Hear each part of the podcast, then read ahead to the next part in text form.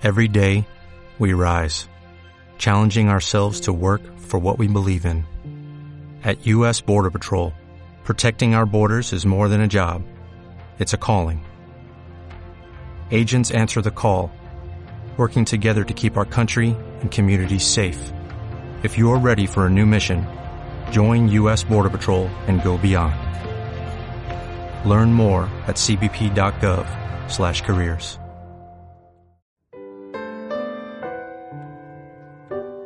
Ser mixteco es saberse parte del pueblo, es respetar el origen de nuestra cultura, es sentirse identificado con sus raíces, sin importar el lugar donde te encuentres. Mixtecos, inmigrantes.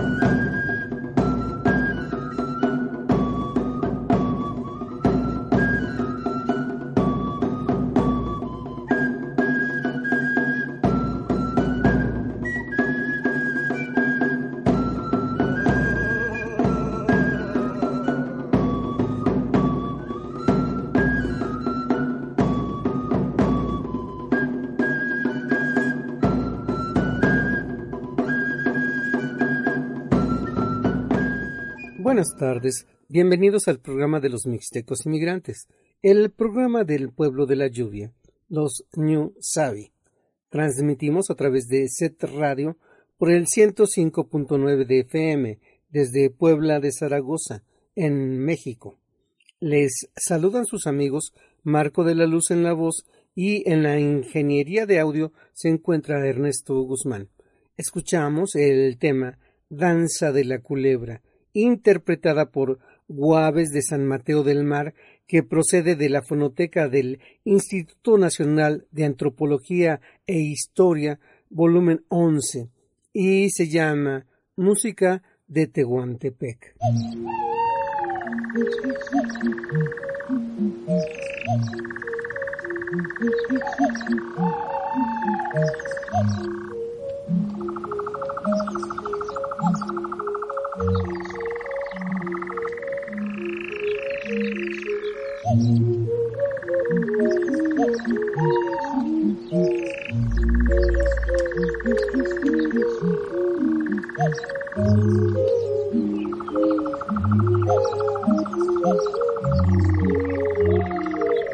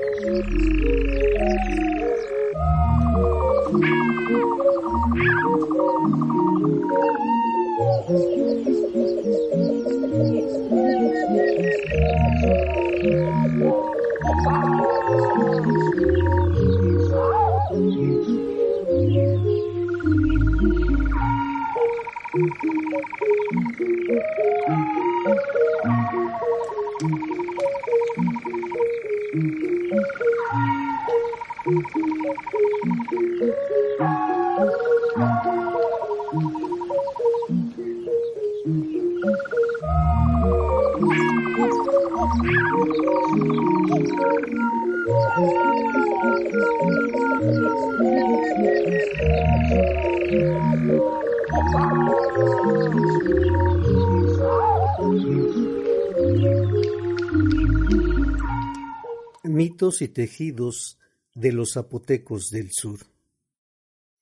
El primer relato que presentaremos es de San Pedro Mixtepec, pueblo zapoteco ubicado en la región de la Sierra Sur de Oaxaca, en el distrito de Miahuatlán, donde se conserva una historia que refleja parte del simbolismo que tuvo en su momento el tejido en telar de cintura.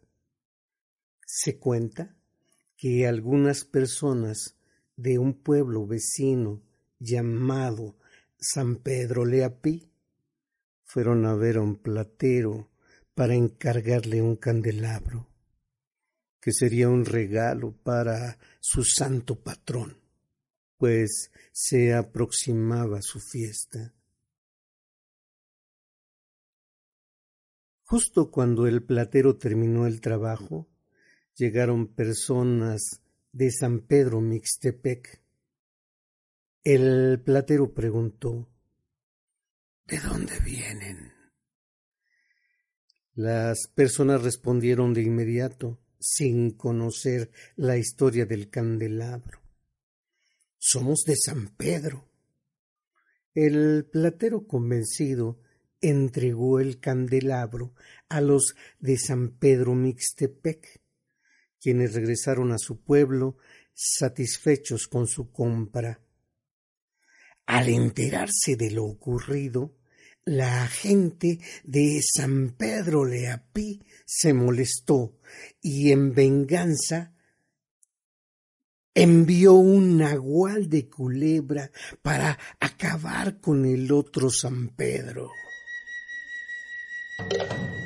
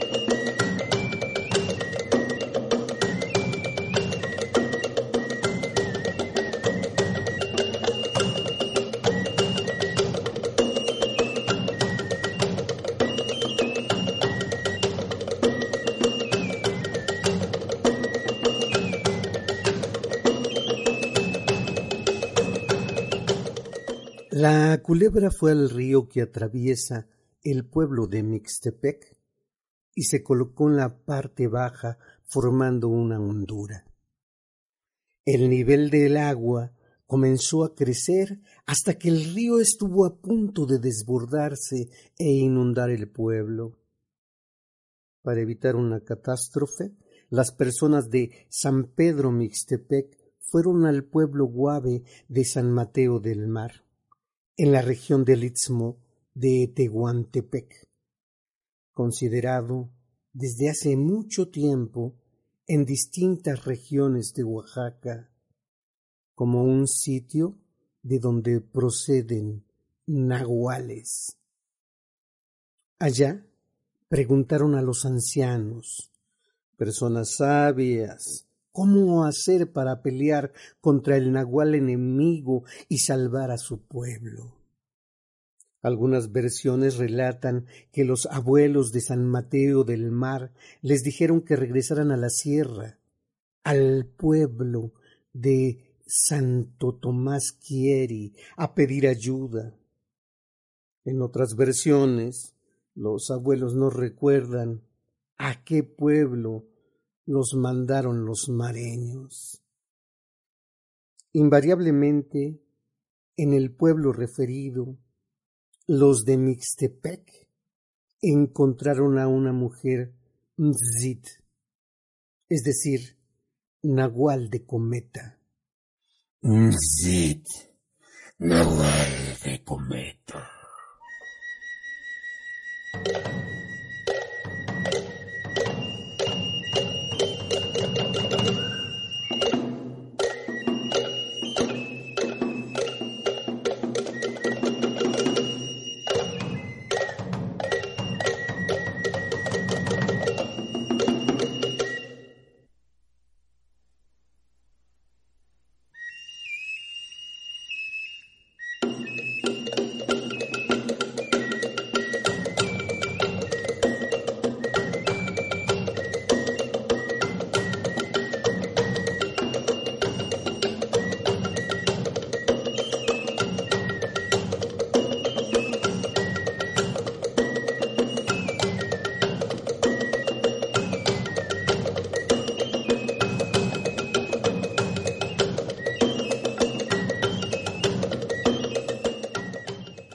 De platicar un rato, ella aceptó ayudarlos. Les dijo que regresaran a su pueblo y esperaran unos días, porque acababa de dar a luz. Ya recuperada, la mujer llegó a San Pedro y explicó a las personas que pelearía con el nahual de Culebra enviado por los de San Pedro Leapí. Para ello, se metería en un cerrito que queda justo frente a Mixtepec. De ahí aparecería en la hondura donde estaba la culebra. Les advirtió que si durante la pelea veían espuma blanca sobre el agua, ella habría ganado.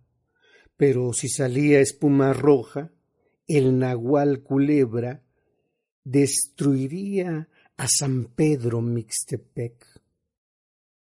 Antes de entrar, la mujer nahual de cometa pidió a las mujeres sanpedreras que al comenzar la pelea lanzaran sus palos de telar de cintura y los lienzos tejidos en el telar hacia el agua para que ella los usara como armas en la contienda.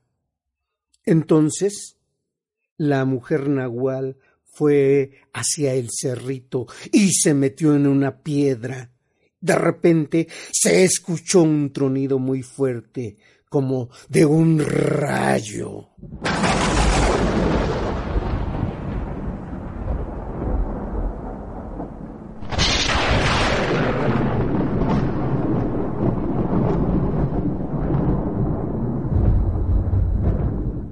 Y la mujer apareció en la hondura y comenzó la pelea. Al final, el nahual de cometa ganó cortó a la culebra con un palo de machete y la piedra en la que se metió para pelear contra la culebra enemiga lleva ahora el nombre de Sit, piedra de cometa. Sit, piedra de cometa.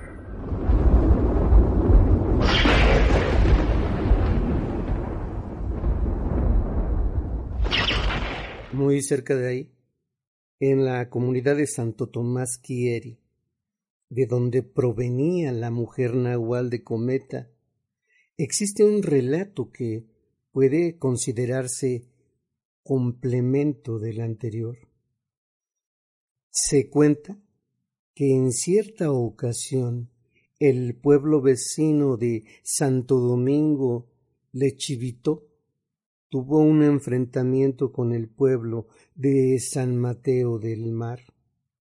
Las personas de San Mateo enviaron un nagual de culebra como venganza, quien llevó consigo una lluvia muy fuerte, además de viento y derrumbes.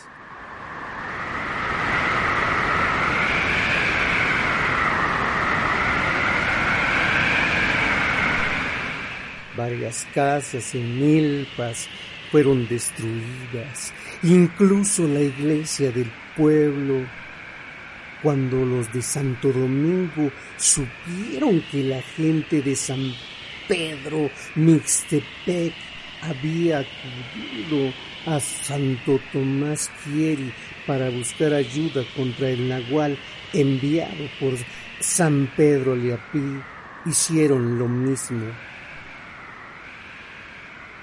En Quieri, los de Santo Domingo conocieron a la familia de la mujer Nahual de Cometa y a sus hijos gemelos, una niña y un niño, a quienes pidieron que pelearan contra la culebra de San Mateo del Mar. Ellos aceptaron, con la condición de que durante la pelea nadie los despertara, pues se llevaría a cabo mientras ellos dormían. La madre de los gemelos advirtió que habría una tormenta muy fuerte, acompañada de viento y de lluvia como consecuencia de la pelea y en ese momento las mujeres debían lanzar sus palos de telar de cintura, en especial sus machetes, pues los niños cometa los usarían como espadas contra la culebra guave.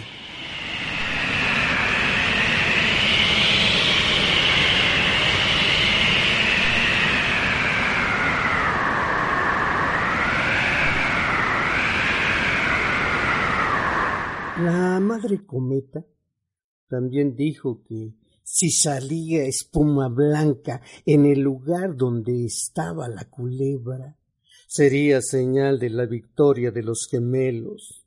Pero si la espuma era roja, la culebra los habría derrotado.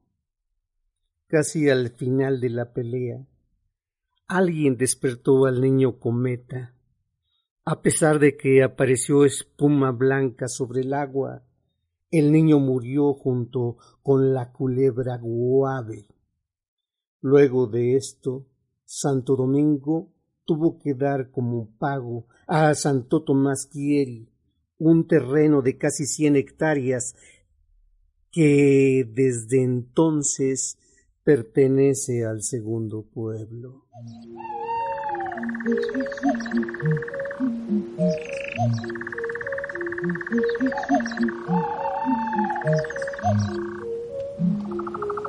you.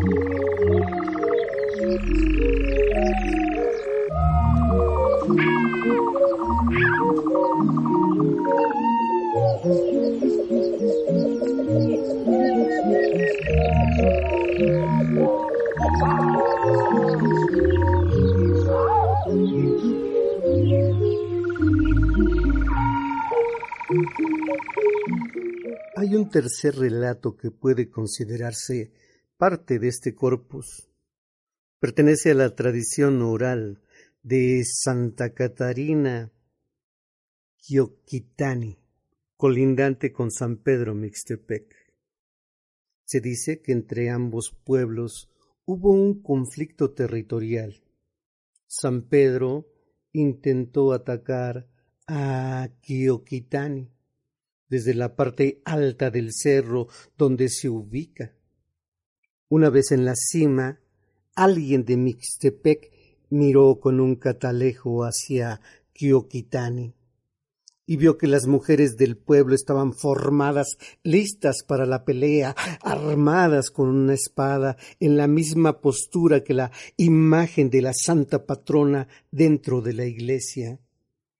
De hecho, quien encabezaba el grupo era precisamente ella, Santa Catalina de Alejandría, portando su espada. Detrás de ellas estaban los hombres, todos con escopetas, al ver esto, las personas de Mixtepec decidieron retirarse y claudicar. Sin embargo, en Santa Catarina Gioquitani se tiene la certeza de que esto no sucedió. Al contrario, se dice que la gente del pueblo dio por sentado que los de San Pedro ganarían, pues iban acompañados de personas de otras comunidades, quienes también querían atacar a Kioquitani y quedarse con parte de su terreno. En algunas versiones, sobre todo de mujeres mayores, se narra que los de Mixtepec vieron en realidad una ilusión en la que aparecían las mujeres de Kioquitani sujetando su machete de telar o Tzotzopatzli y las de Santa Catalina de Alejandría listas para pelear.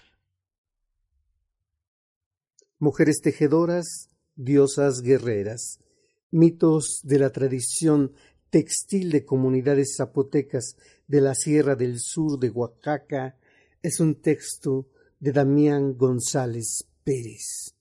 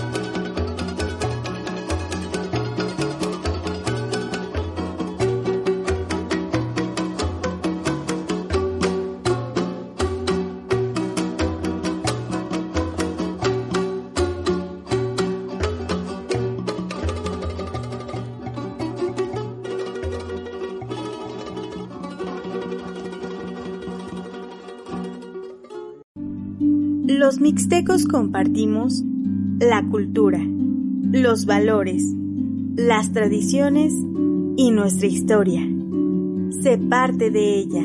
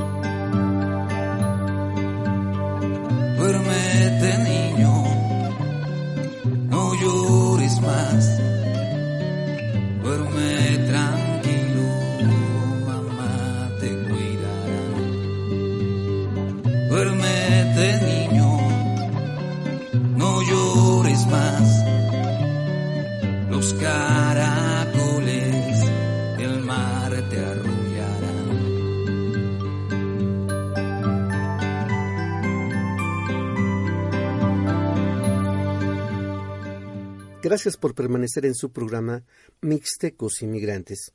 Escuchamos a Armando Rosas y su tema Canción de Cuna. Déjeme comentarle que se comunicó con nosotros Carlito. Carlito tiene nueve años y me mandó una pregunta directa. Oye, Marco, ¿hay gatos en los códices mixtecos? ¿O en cualquier otro códice mexicano? Mira, a mí me gustan los gatos. Bueno, pero si vas a contar una de tus historias de terror, ya le dije a mis papás que me acompañen a escucharte, para que no me dé miedo. Gracias, Carlito.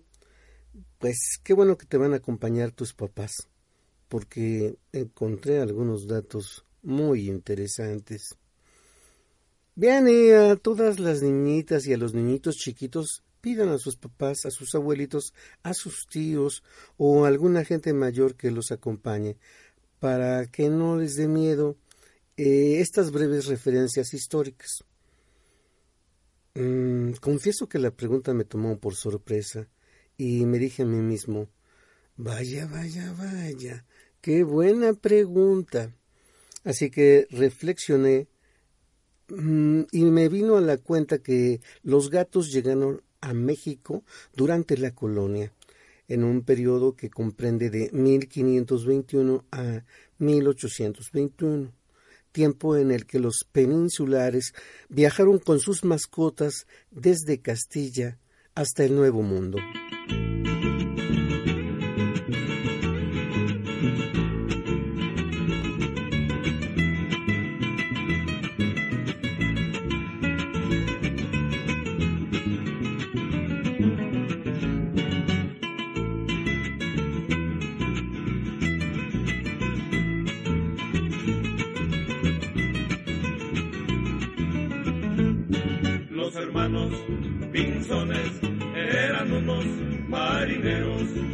Se fueron con Colón, que era un viejo chingüengüencho, y se fueron a Calcuta a buscar algunas playas y los indios mochilones les cortaron la retirada.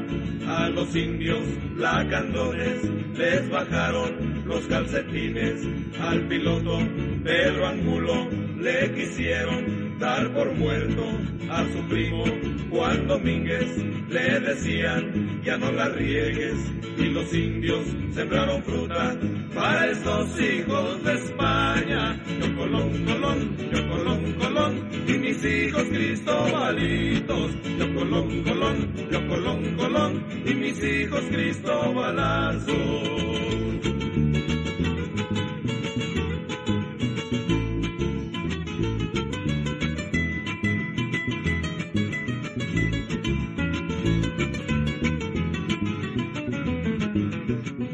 Durante mucho tiempo se creyó que los egipcios fueron pioneros en la domesticación de gatos hace unos cuatro mil años, en el Egipto faraónico. En concordancia con esta creencia, la evidencia del ADN sugiere que los gatos domésticos de hoy en día comparten el ancestro común con el gato montés africano. El equipo franco-belga de investigación ha tenido que buscar los restos arqueológicos de los felinos por todo el mundo. Los han encontrado en tumbas vikingas, pirámides egipcias o yacimientos de la Edad de Piedra. Esto ha permitido arrojar alguna luz a la historia del gato y su domesticación. Sin embargo, en 2004 fue descubierta una tumba neolítica de 9.500 años de antigüedad en Chipre. La tumba reveló los restos de un gato enterrado con un humano, lo que sugiere que los humanos mantenían relación estrecha con estos felinos mucho antes que los egipcios. En torno a 5.300 años antes de Cristo, encontramos en China un gato mucho más alejado del gato silvestre que el anatólico, no está claro si aquella fue una evolución directa o si se trata de una significación del gato que ya estaba conquistando al mundo. Otros estudios han sugerido que la domesticación de los gatos podría haber comenzado hace unos doce mil años cuando la agricultura creció en la media luna fértil. Existe la creencia también de que los gatos domésticos fueron llevados a Europa por mercaderes griegos y fenicios hace unos tres mil años. Así expandieron la población de felinos a medida que avanzaban a través de la Galia, hoy la Francia moderna y Gran Bretaña.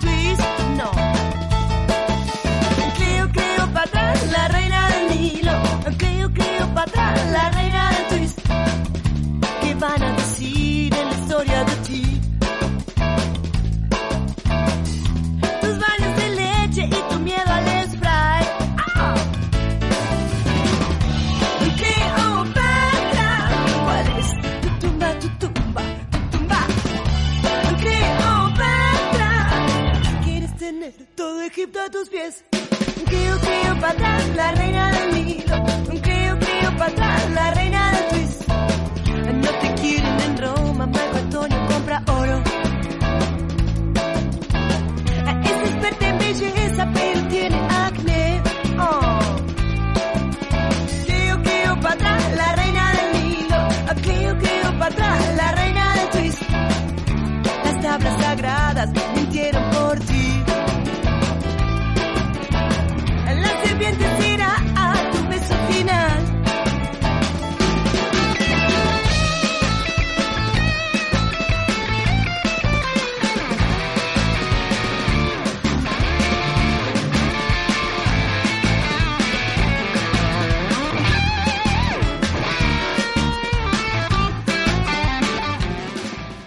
Demos un brinco hasta la Edad Media.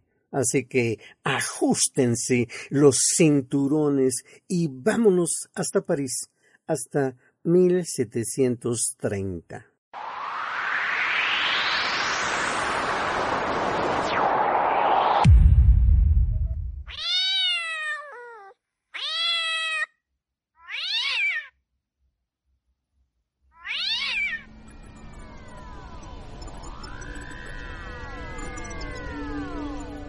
Estamos en la calle de Saint-Severien, en París, el 24 de junio, en el solsticio de verano.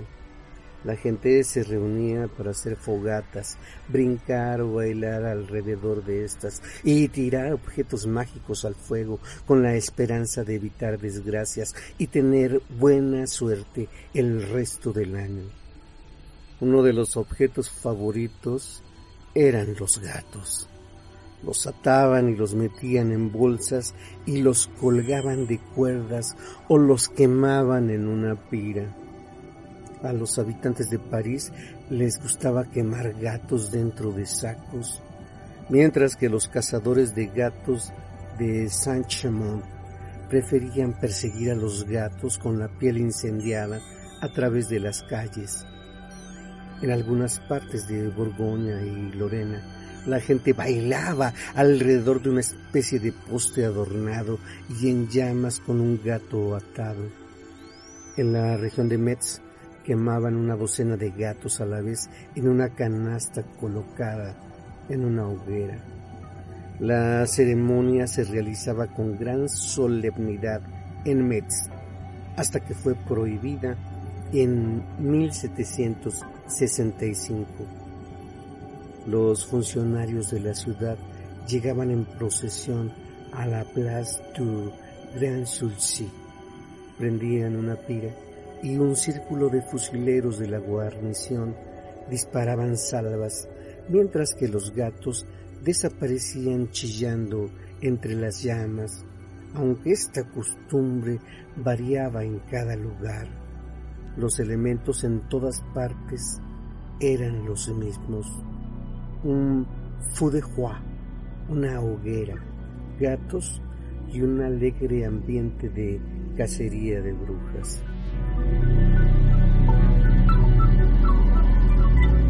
Debe decirse de antemano que los gatos tienen un indefinible je ne sais quoi, algo misterioso que ha fascinado a la humanidad desde la época de los antiguos egipcios. Puede percibirse una inteligencia casi humana en sus ojos. Se puede confundir el maullido de un gato en la noche con un chillido humano que brota de alguna parte profunda y visceral de la naturaleza animal del hombre.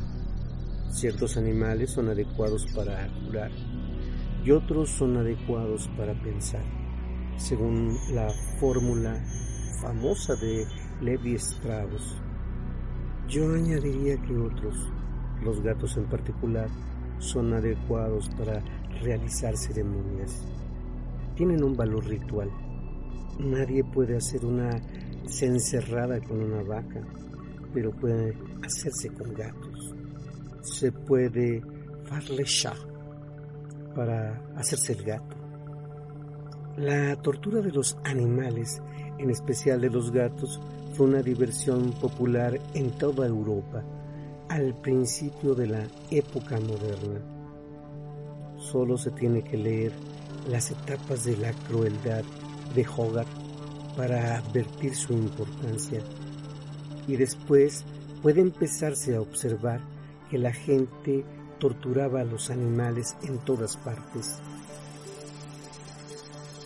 Las matanzas de gatos fueron un tema común en la literatura desde Don Quijote a principios del siglo XVII en España hasta Germinal a finales del siglo XIX en Francia.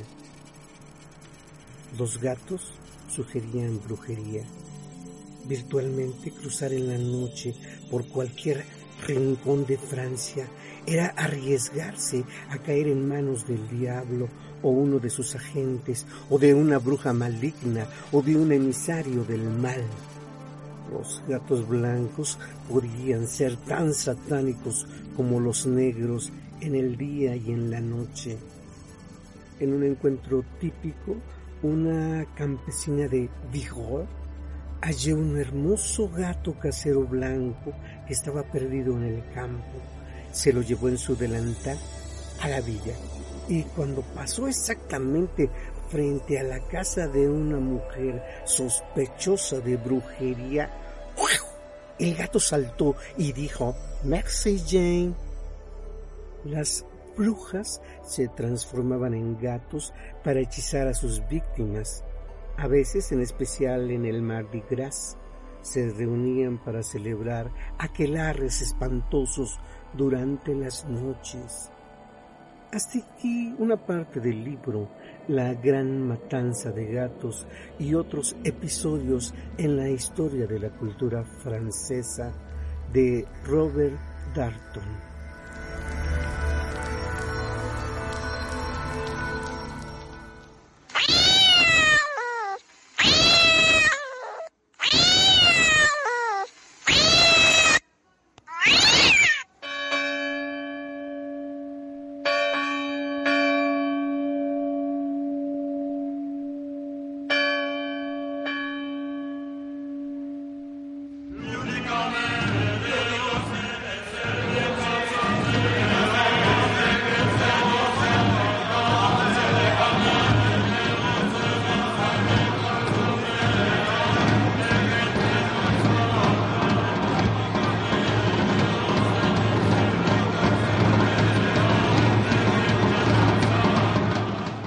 Actualmente, de acuerdo con los datos del Instituto Nacional de Estadística, Geografía e Informática INEGI, en México hay alrededor de 23 millones de mascotas. Sin embargo, el 70% de los perros y gatos se encuentran abandonados, es decir, solamente 5.4 millones viven en un hogar y el resto habita en las calles.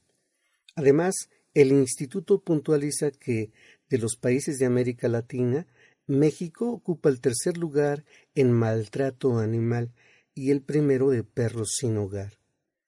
Según las encuestas hechas a distintos protectores de animales, este incremento de animales abandonados fue en un 15% durante la pandemia. Del total del 55% de los animales fueron abandonados porque los dueños ya no los querían. Fíjese usted, de acuerdo con datos de la Procuraduría Ambiental y del Ordenamiento Territorial, cerca de quinientos mil perros y gatos son abandonados al año en el país. Holanda es el primer país en la Unión Europea en tener cero animales en situación de calle. Esto lo logró debido a que en el siglo XIX la cantidad de perros que había en sus calles era una de las mayores en Europa. Era común que las familias tuvieran perros, pues eh, la raza de estos era símbolo de estatus. La clase alta los tenía en, con pedigrí y los de menos nivel adquisitivo tenían perros de trabajo. La sobrepoblación canina trajo como consecuencia un brote de rabia entre la población que, sumando a las escasas medidas de higiene de la época, se convirtió en una de las principales causas de mortalidad. Esto hizo que la población comenzara a abandonar a sus mascotas ante el miedo de una posible pandemia, provocando que las calles se llenaran de perros de todas las razas y con esto llegaron más enfermedades y para detener esto se crearon los escuadrones de cacería de perros, los cuales tenían como objetivo exterminar a los animales. En Holanda, para detener el problema, el gobierno introdujo la Ley de Protección Animal y la Ley de Salud y Bienestar Animal, que obliga a los dueños a brindar los cuidados necesarios a sus animales, así como la prohibición de abusar físicamente de ellos. Si alguien llega a infringir la ley, pagará una multa de veinte mil dólares y tres años de prisión, una de las multas más altas en Europa. En Pueblo de Zaragoza contamos con una ley de bienestar animal y se cuenta con derechos del propietario de mascotas como son vacunación antirrábica gratuita, esterilización gratuita, Atención de las denuncias de acuerdo al código reglamentario. Recibir la información y orientación necesaria de la autoridad municipal en relación con los derechos y obligaciones vinculados con la tenencia de animales.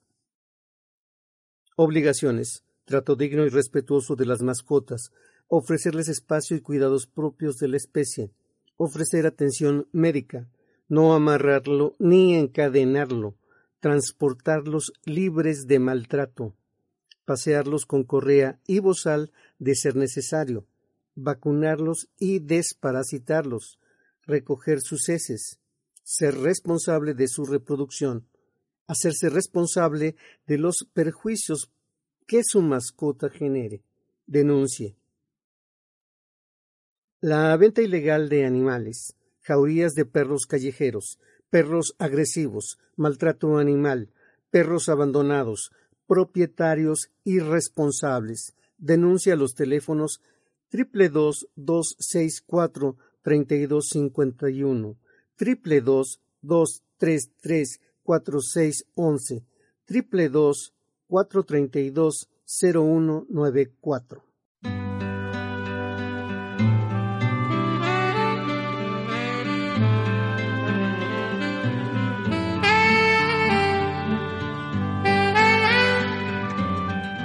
Nos vamos. Mixtecos Inmigrantes es una realización de Marco de la Luz, Ingeniería de Audio Ernesto Guzmán, Producción Set Radio. Un gato gris me habló de ti, pobre de ti dijo, si es que la esperas, y estoy aquí, y estoy sin ti, contando estrellas, cautivo sí, vagando sí, busco tu boca en tu polvera, me veo ahí y estoy sin ti, contando estrellas. Los gatos y los puentes nos prefieren tristes, las tardes con lluvia, las mañanas grises. Yo no sé mi amor, yo no sé qué esperan.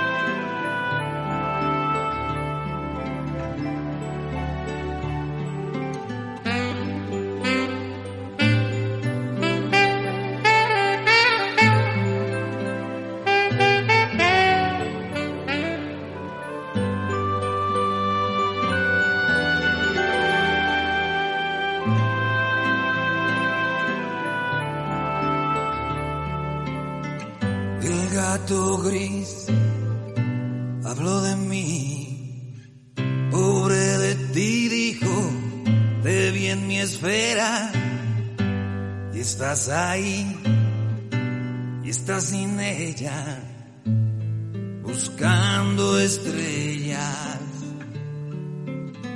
cautivo sí, vagando sí, busco tu boca en tu polvera.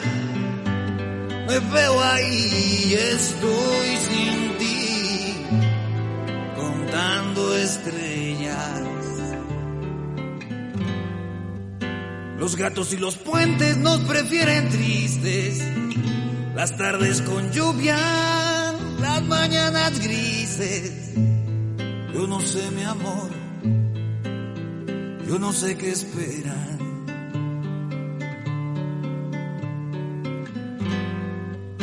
Los gatos y los puentes que saben de amores. Hubo tardes bellas sitiadas por dragones. No sé mi amor, yo no sé qué esperas para volver aquí.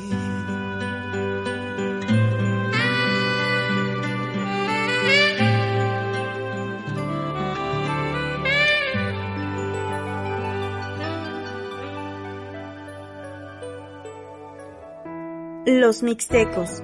Estamos hechos de una historia que dejó huella. Mixtecos Inmigrantes.